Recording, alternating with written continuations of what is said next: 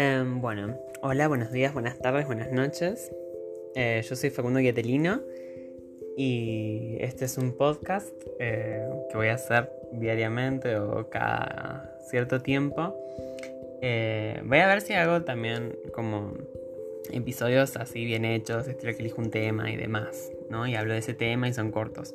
Pero usualmente seguramente suba estos audios a esta sección que se llama Caja de Emociones que son audios que grabo yo largos, tipo de dos horas, una hora, eh, tal vez un poco menos, tal vez un poco más, que los uso más que nada para desahogarme, desestresarme, porque me ayuda un montón a hablar, aunque sea un teléfono.